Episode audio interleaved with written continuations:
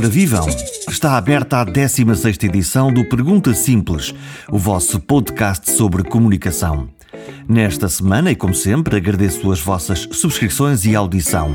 Na página perguntasimples.com podem ouvir todos os episódios anteriores, comentar e depois, se ainda não fizeram, clicar em Apple Podcasts ou no Spotify ou qualquer outra plataforma de subscrição e assim receber um alerta sempre que houver um novo episódio. Hoje falamos de publicidade. Tem amigos do marketing? Avisem-nos. Vamos ouvir o mestre.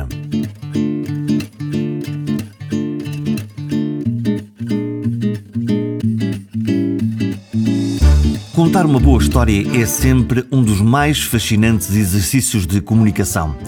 Se calhar é mesmo o único exercício e contar essa mesma história dentro dos 30 segundos de um anúncio de TV, de forma bonita, apelativa e que consiga espalhar ora felicidade, ora vontade de comprar alguma coisa, é toda uma arte.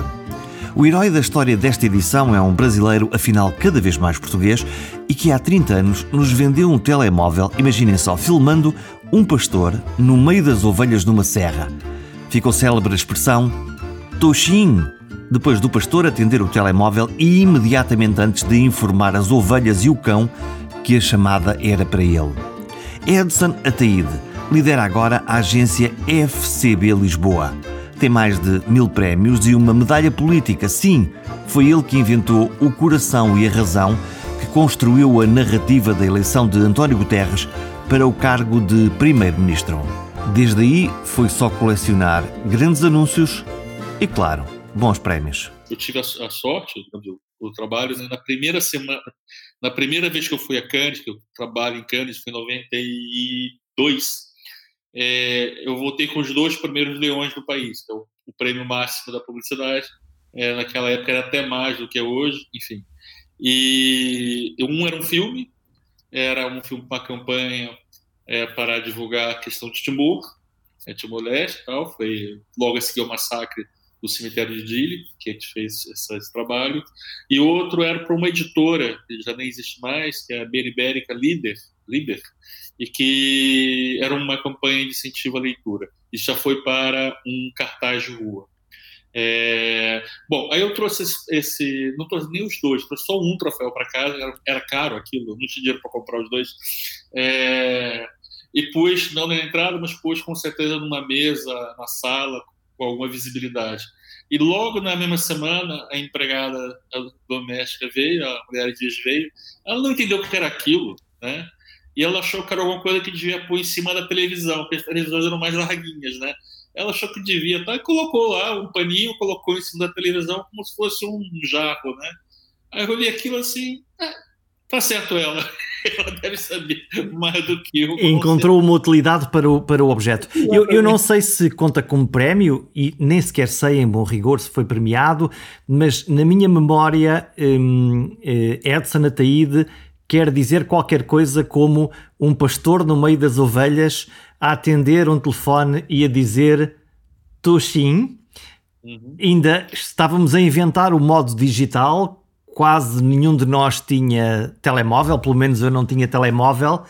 Ah, inclusive, um, um dos objetivos da campanha era popularizar uh, o uso, a compra do telemóvel. Era uma das primeiras peças publicitárias feitas em Portugal e até na Europa, é, onde que o, digamos, o protagonista da história não era um executivo, não era um DJ, não era um médico, não era um, um profissional liberal, seja, ou seja, não, que era uma, alguém de um extrato social mais, mais pobre, que era um hum. pastor. Ficou, ficou surpreendido com, com o quão viral esse, esse anúncio uh, se tornou ou no seu íntimo, quando estava lá a escrever, estava a pensar: isto, isto vai ser mesmo uh, extraordinário e eu vou marcar aqui um grande golo? Não, a gente não tem como a gente está fazendo. A gente tem que ter um pouco aquela lógica do médico, né? O médico, quando ele está na operar, né, ele não fica. Ele sabe que tem que mexer nas coisas, tirar o que não presta, né? E costurar tudo lá dentro, o que sobrou, né? Depois sai, isso o paciente sobreviveu, é sinal que ele fez um bom trabalho. Já agora, como é que é, como é, que é, o, como é, que é o percurso do criativo? Como é que, uh, no, no, fundo, é como é que, uh, como é que se cria um anúncio? Uma ideia como essa, por exemplo, qual é o, eu, uma, uma, a mesma, como é que eu cheguei nesse lugar e não no outro, né? Uhum. Ou seja, né, para já, né, o caso concreto, né? O cliente queria comunicar pelo menos duas coisas. Queria comunicar que sim, era hora de usar, é, de algum jeito mostrar que a compra de um telemóvel não estava, não era uma coisa exclusiva da classe média alta, estava no briefing, estava no pedido do cliente, e tinha um segundo pedido, tão mais importante do que esse, que era mostrar que a rede, a cobertura, no caso da Telecel, né, que era a marca, né, chegava, é, é, chegava a praticamente todo o país. Esse era o briefing. Então, assim, ah, então que é suposto fazer um filme para TV que tem que durar 30 segundos e que tem, digamos, um orçamento limitado. Então eu sabia mais ou menos quanto é que poderia gastar, né? Então não é aquela coisa tipo, cria aí, não, é, é, é imaginação com paredes, né? A coisa tanto será bom se eu conseguir imaginar muito dentro dessas baias todas, né? É, esse filme foi um dos filmes apresentados. Acho que era vinha uns cinco ou seis filmes alternativos, né? Esse foi o escolhido pelo cliente, poderia ter escolhido outro. Né? Portanto, propôs cinco, cinco filmes eh, que corporizavam esta ideia de, de que a Telecel... Tinha-se mesmo, era uma resposta possível ao mesmo pedido. Não é exatamente a mesma ideia, mas era uma resposta possível. Tinha elementos parecidos, né? Alguns eu lembro, outros não lembro, não lembro mais, mas é, é, é foi apresentado e quando eu apresentei, nem sequer talvez fosse o que eu mais gostasse. É, eu me lembro que gostava muito um que se passava no Alentejo. E eu achava aquela, que, a, que a piada que estava dentro do filme era uma piada que era mais fácil de contar. Né? E, então, por natureza, eu preferia talvez essa. Depois tem a produção, e a produção você vai, você vai crescendo. Né?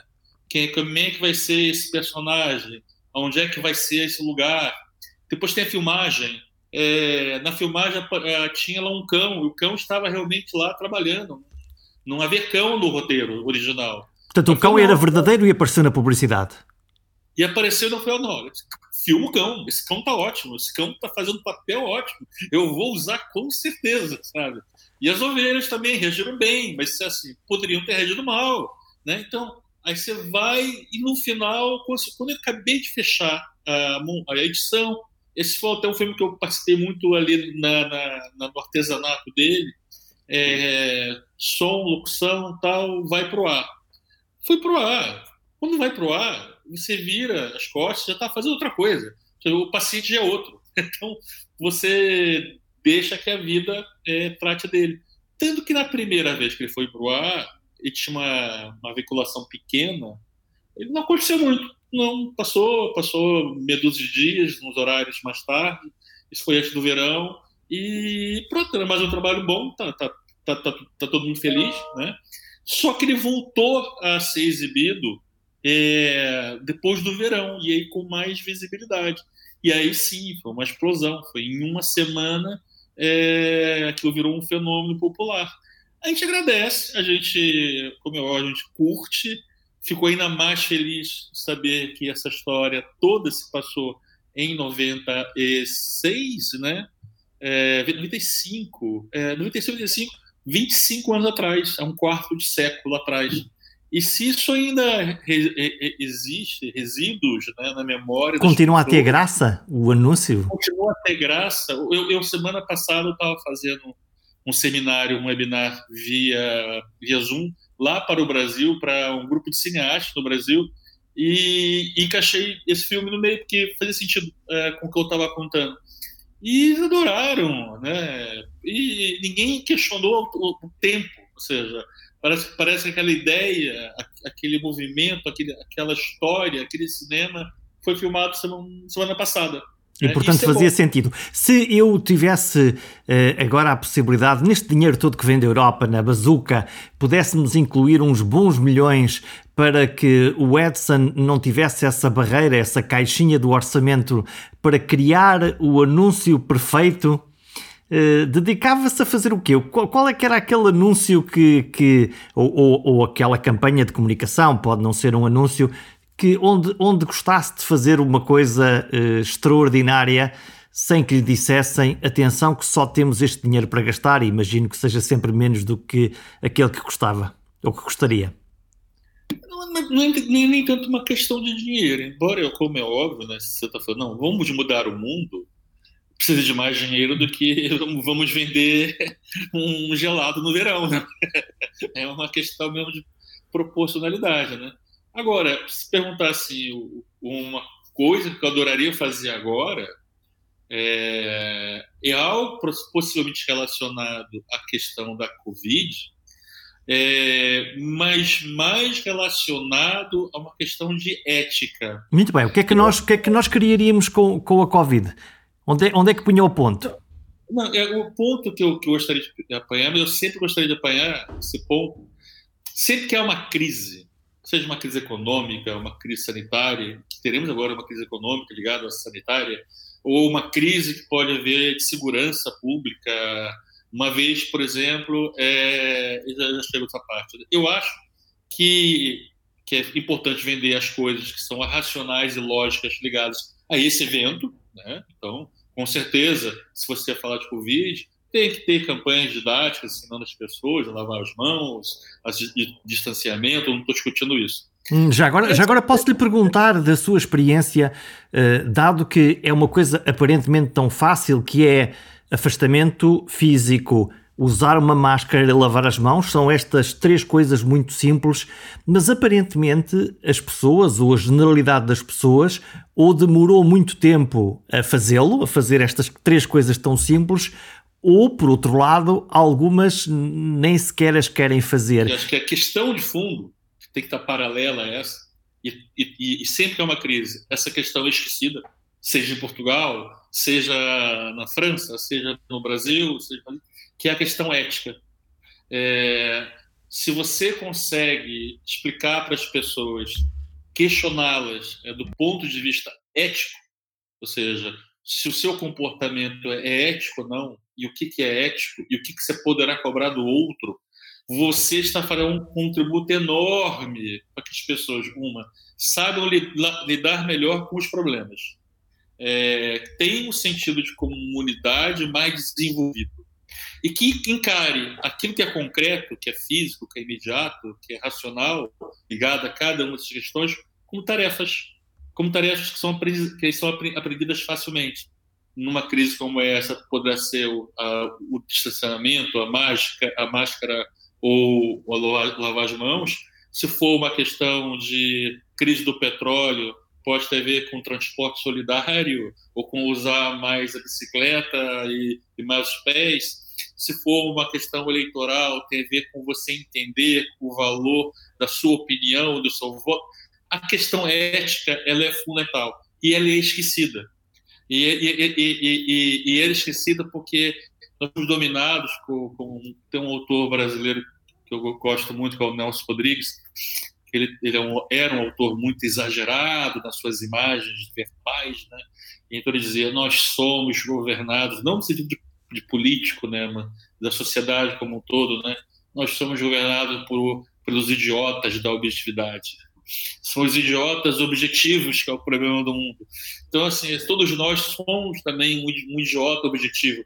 E a gente esquece e deixa passar esse lado. Então, se eu pudesse, eu adoraria me dedicar a fazer campanhas para despertar a discussão ética na sociedade, seja qual seja a crise que despolitou tipo, essa, essa questão. Portanto, no fundo, no fundo, em vez de apontar para uma campanha publicitária ou de comunicação que eh, ajustasse o facto naquilo que temos que fazer, o lavar as mãos, usar uma máscara.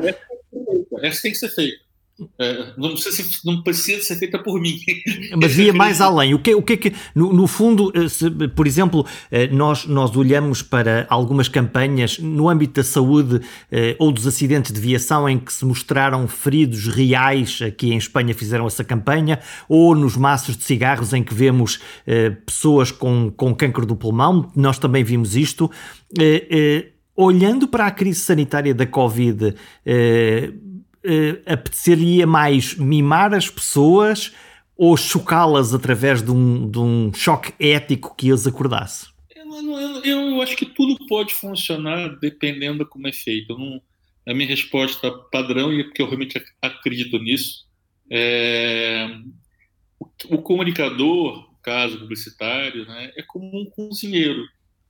É, ele pode fazer uma boa comida com, com água, sal e azeite e, e, e coentro, que fica uma, uma, delícia, né? Como ele pode ter caviar, é, beluga e tomates da Provência e, e isso aí é uma porcaria. Então, assim, não tem a ver com. Eu não digo, ah, chocar errado, não chocar, chocar errado. Não, pode ser de qualquer jeito. Você precisa saber é, um, fazer esse cozinhado funcionar, e esse cozinhado tem a ver com tal diálogo com a sociedade. Porque tudo isso é cultural. E a cultura não é estática. E a mesma solução que pode ser ótima para hoje, para daqui a seis meses pode não ser. É, aliás, durante a pandemia, isso passou no mundo todo, mas aqui em Portugal também, né? Havia um, um determinado diapasão né, da comunicação. Na primeira semana da pandemia, que as pessoas achavam bonito, que passado dois meses as pessoas queriam atirar taxas na televisão. Pare lá com isto, não aguento mais. Ou seja, é, é, é, estava certo, ficou errado. Né?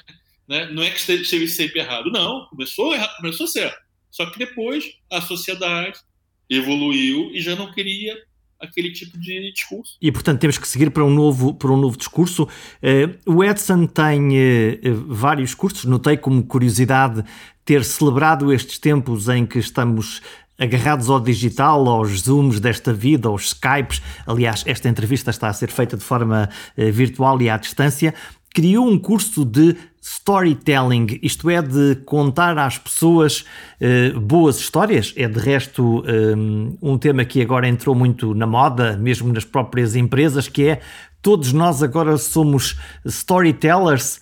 Uh, o curso vai começar em janeiro, portanto, quem quiser pode, pode inscrever-se. Para aprender o quê, Edson? Na verdade, eu comecei a desenvolver mais essa, essa pesquisa sobre esse tema já vai para aí mais de 10 anos. Né? E agora entrou na moda. É, foi antes de entrar na moda, no sentido de antes da palavra entrar no léxico, né? É, eu até, é, na verdade, assim, eu estudo dramaturgia, aí sim, há 40 anos.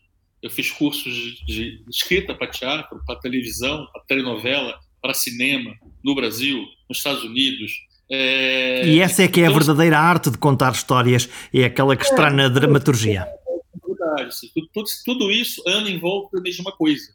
Né?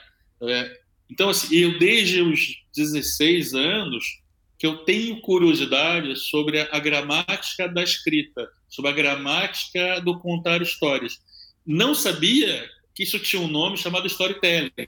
É, é, é, a coisa mais aproximada que tinha até o início dos anos 10, né, desse século, né, era dramaturgia, né?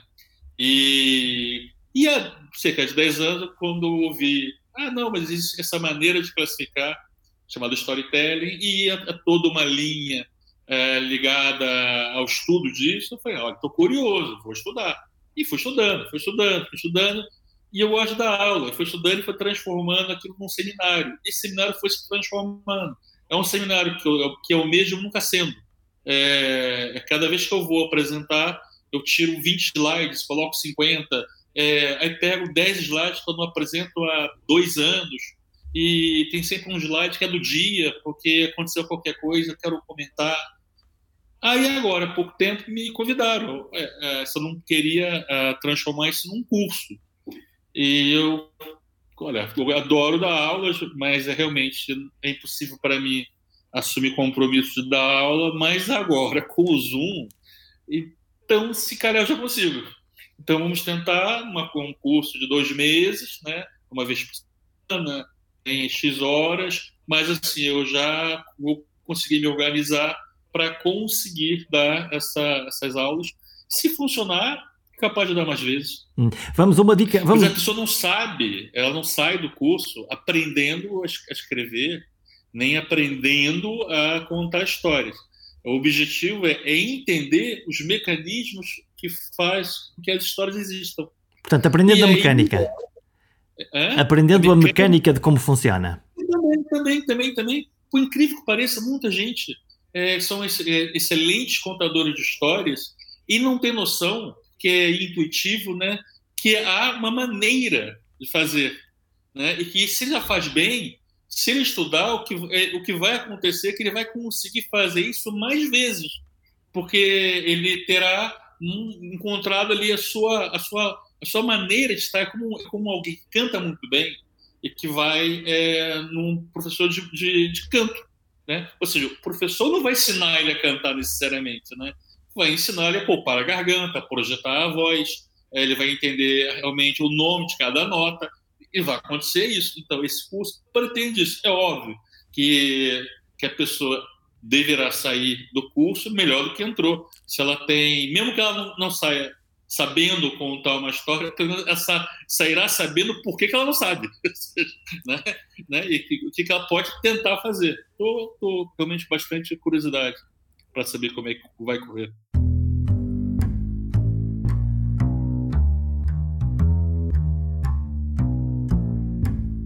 Quase nunca nos vemos como marcas, como escritores do nosso próprio argumento e atores no palco do mundo.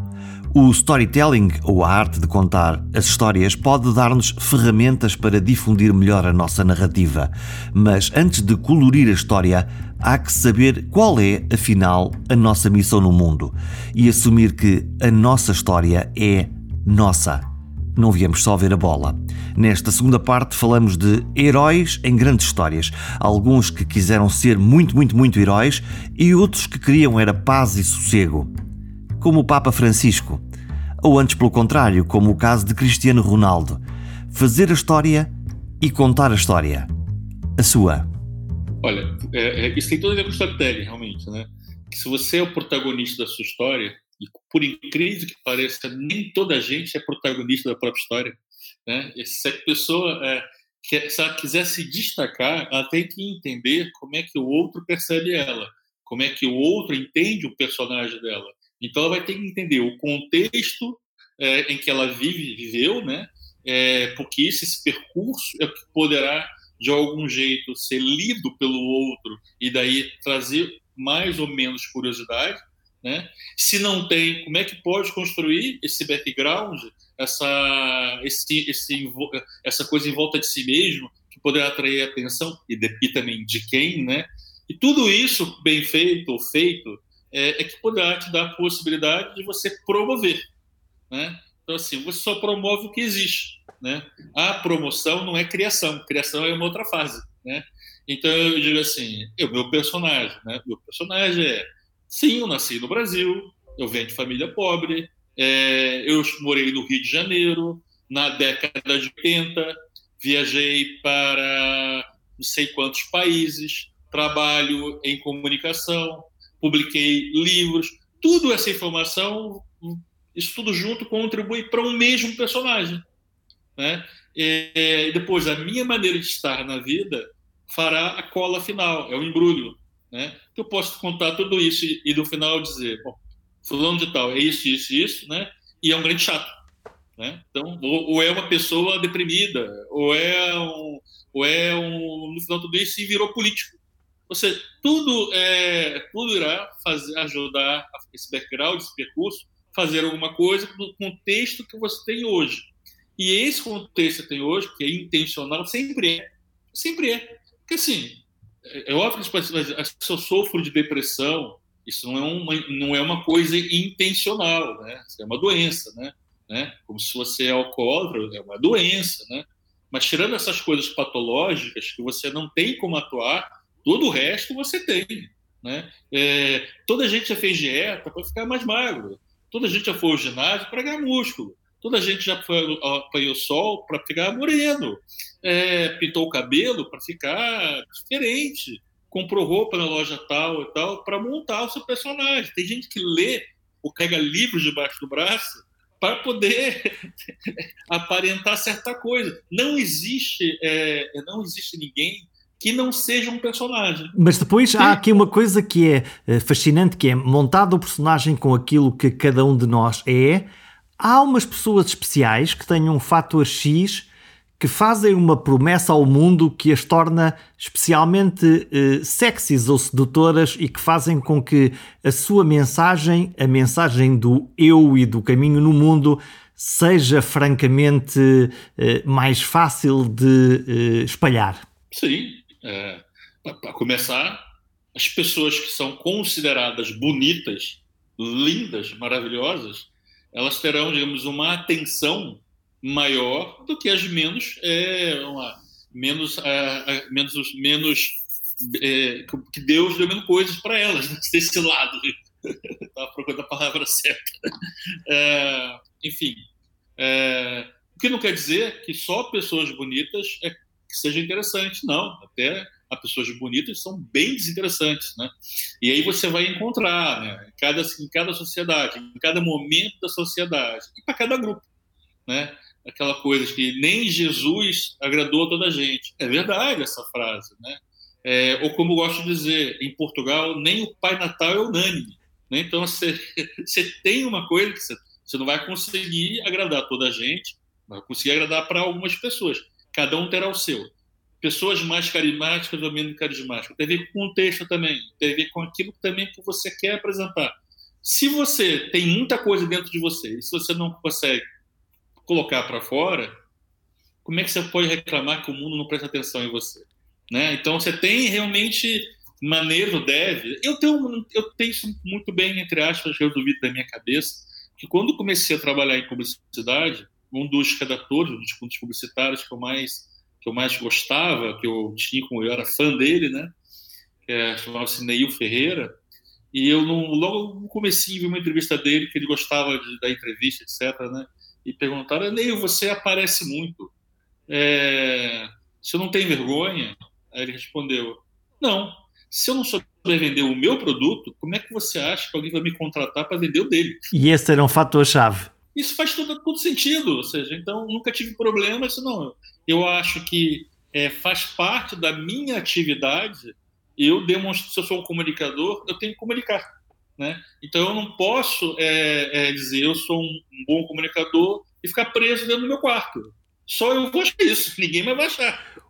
Elson, o que é que. Vamos, vamos para o topo do mundo. Vamos aqui escolher dois personagens, um eh, muito português, outro universal. Na realidade, os dois são universais.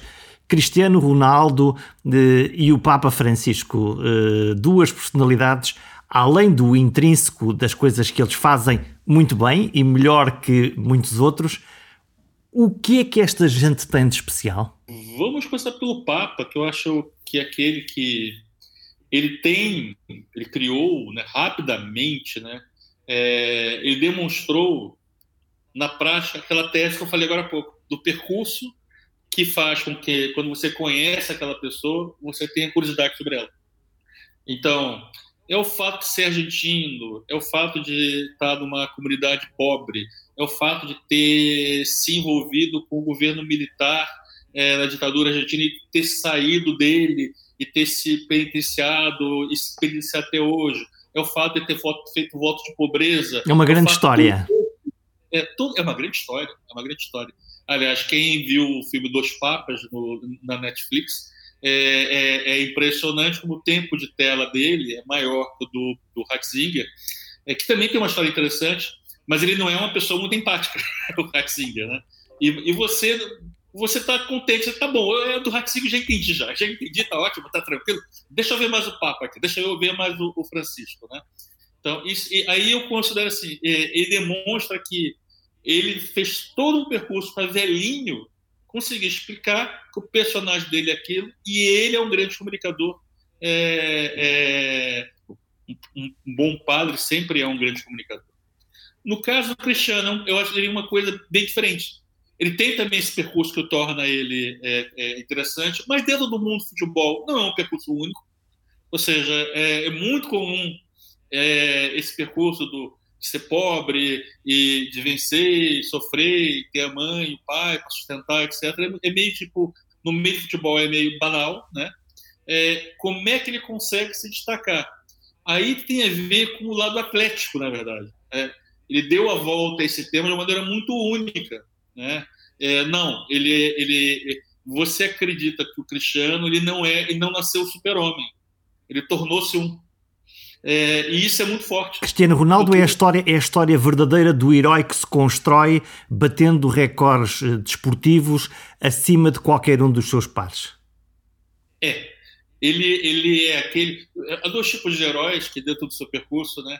Que é um que ele renega a sua, o seu heroísmo e mais a missão obriga ele a assumir esse, esse heroísmo, e o Papa Francisco é isso.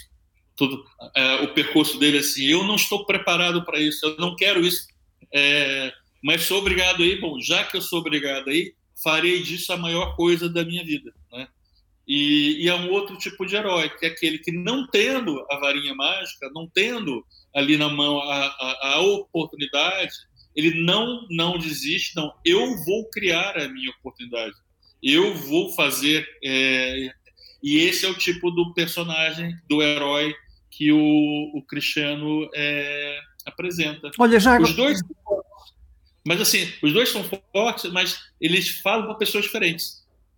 Hum, falam para quem? Tem gente que simpatiza com o Cristiano porque não curte o personagem porque eu não quero para minha vida isso. Eu não tenho. Eu, eu, eu bato palma, quer dizer, eu estou falando eu, não outra pessoa, né? A pessoa até bate palma, diz que ele tem valor, mas não inveja, no sentido assim, eu não. Aliás, até incômodo, por como eu não pretendo fazer isso na minha vida, é, ele existir, de certa maneira, é uma prova de que eu estou errado. né? Que, que é, o Papa Francisco é o herói que recusa, isso é mais fácil de você empatizar. Ah, porque assim, ah, ele quer ter uma vida comum. Quem não quer ter uma vida comum também? Que coisa, né? Quem é que o Sim. obrigou a ter que ser Papa, não é? No fundo. É, essa chatice eu não aceitava. Aceitava, mas, mas assim, mas quer que, que crer que não aceitaria, porque a humildade é um valor muito comum, é muito, muito caro, em países latinos, né? Aí depois também tem a ver com isso, né? Em que contexto cultural que você vai estar, né? E tudo isso interfere também na, na, leitura das mesmas coisas. Já que estamos a falar de mitos e de grandes sucessos, gostava de, de ouvir a tua opinião sobre, uh, e mantemos-nos em Cristiano Ronaldo, mas olhando para uma personagem, uma personalidade que é Fernando Santos e para um momento na história, que é o momento maior do, do futebol em Portugal, num, eh, com um treinador que diz antes dos outros todos eu vim aqui para ser campeão e ninguém acreditou e chega-se a uma final em que o herói tem que sair de campo e sobram os 10 normais ou os 11 porque entretanto entrou 11 normais numa final em que a probabilidade de vencer é baixa. Você acabou de montar uma narrativa a própria maneira de você enunciar a questão é que você pode enunciar esse mesmo fato de várias maneiras. Porque eu imagino Mas que, quer dizer, para, para alguém que nasceu no Brasil, ser campeão do mundo é assim uma espécie de não, não, não, rotina, rotina. O contador da história, é, é, o, o, quem conta a versão, constrói a história também.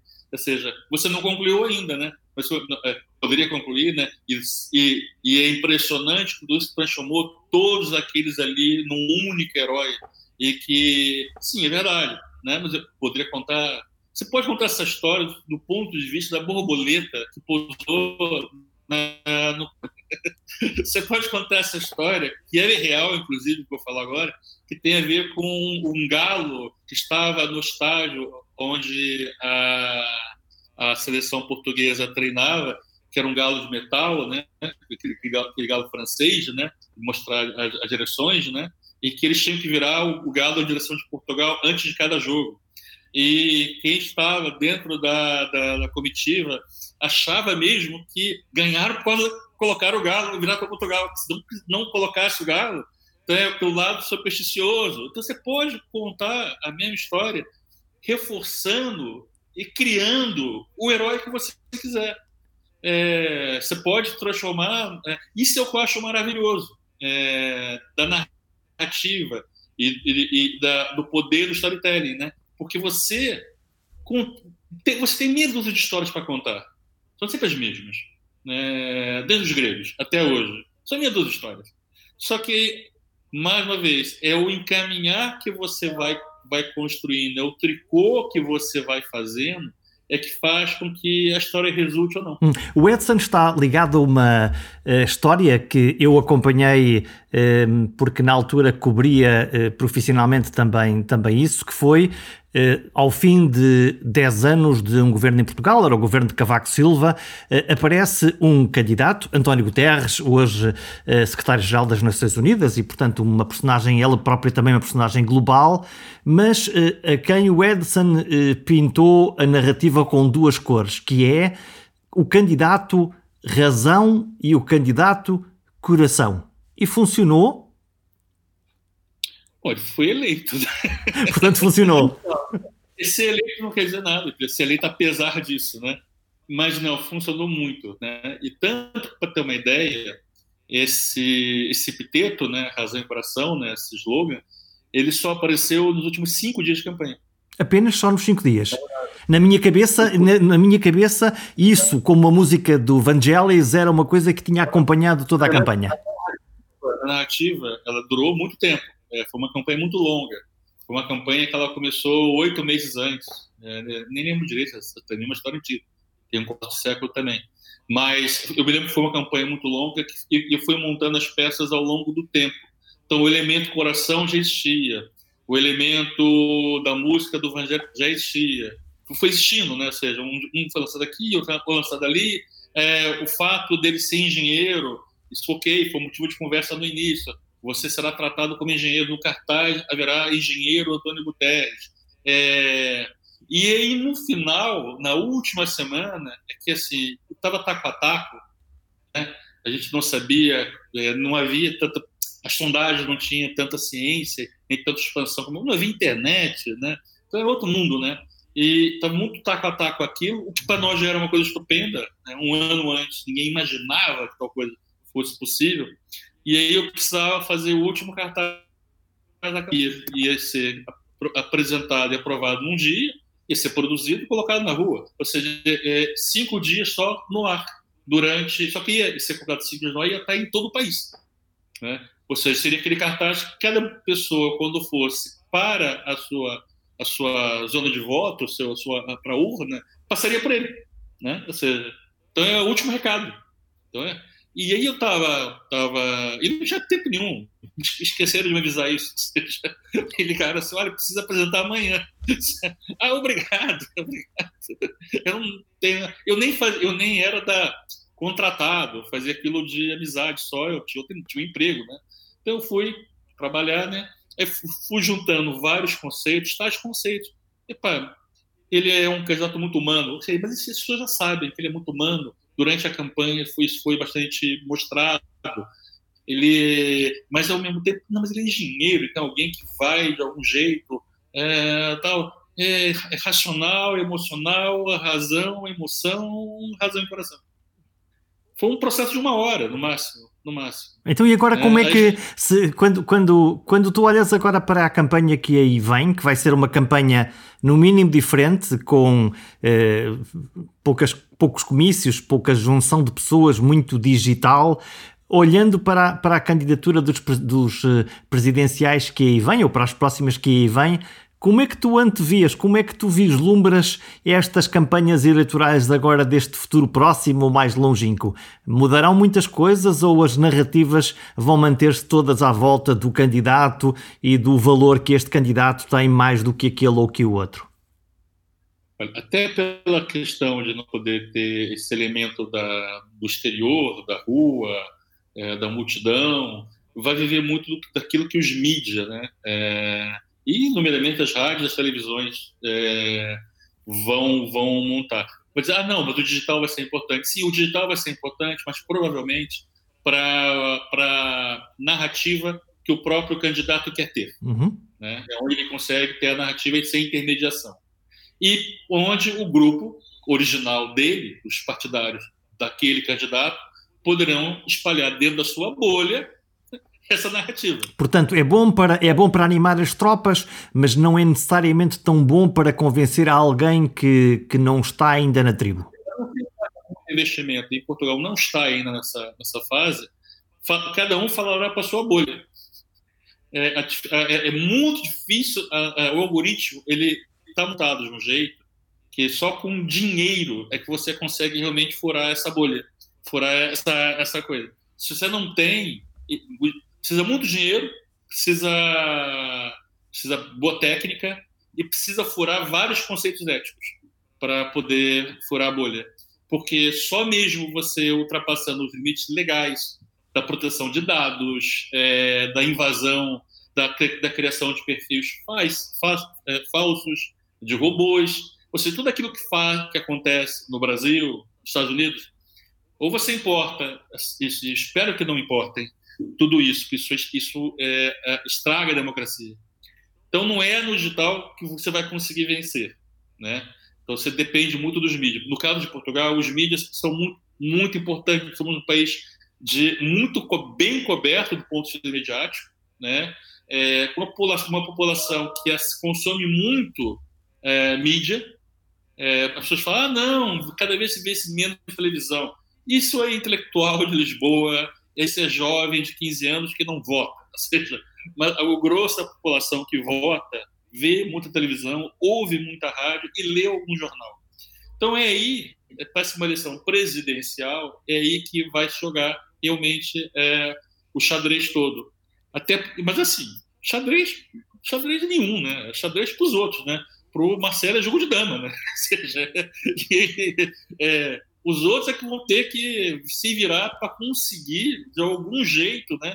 chegar próximo de, pelo, pelo menos, causar algum tipo de arranhão né, no, ali na, no, no, tornozelo do Marcelo, né? Como é que, como é que, como é que vês um, eh, do outro lado do Atlântico, nos Estados Unidos, com uma eleição resolvida, aparentemente nos votos e colégio eleitoral e por aí fora, e todavia o candidato a presidente ou quase ex-presidente que continua alegremente a manter a narrativa isto é tudo uma mentira, afinal quem ganhou fui eu. Sim, é assim, o, o, tem aquela frase que, que, os americanos gostam muito de usar, né? Que isso aqui é um país livre, né? Cada um pode achar ou pensar o que quiser, né? E o, o Trump é basicamente hoje em dia um Napoleão de hospício, né? Ou seja, né? O que ser isso não é o que me, mais me causa confusão. Né? Tirou do fato de, dele poder acordar com o mal exposto, pegar uma caixa, carregar no botão, estragar a nossa vida, estragar nosso Natal. Mas pronto. É, é, é a, legião de milhões e milhões e milhões de americanos que fingem também não ver a realidade, e isso também não é o que choca mais.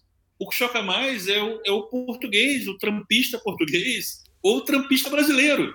Isso é que eu acho que eu acho assim, né? O tipo mora em Massamá, tem a vida difícil, tem um trânsito horrível, tá, tá perdeu o emprego e mesmo assim ele tá em casa a gritar viva Trump, pare de contar os votos. Isso é que eu acho, é que eu acho é, no mínimo curioso. Todas as grandes histórias merecem ser contadas e já em janeiro Edson Ataíde ensina como se criam grandes histórias num curso online. Se quiser ser justo, Edson, o seu tio Olavo e os Leões de Cannes passaram os últimos 30 anos a contar-nos grandes histórias. Aproveite e passe em perguntasimples.com e deixe um comentário. Afinal, nenhuma boa história deixa de incluir grandes diálogos.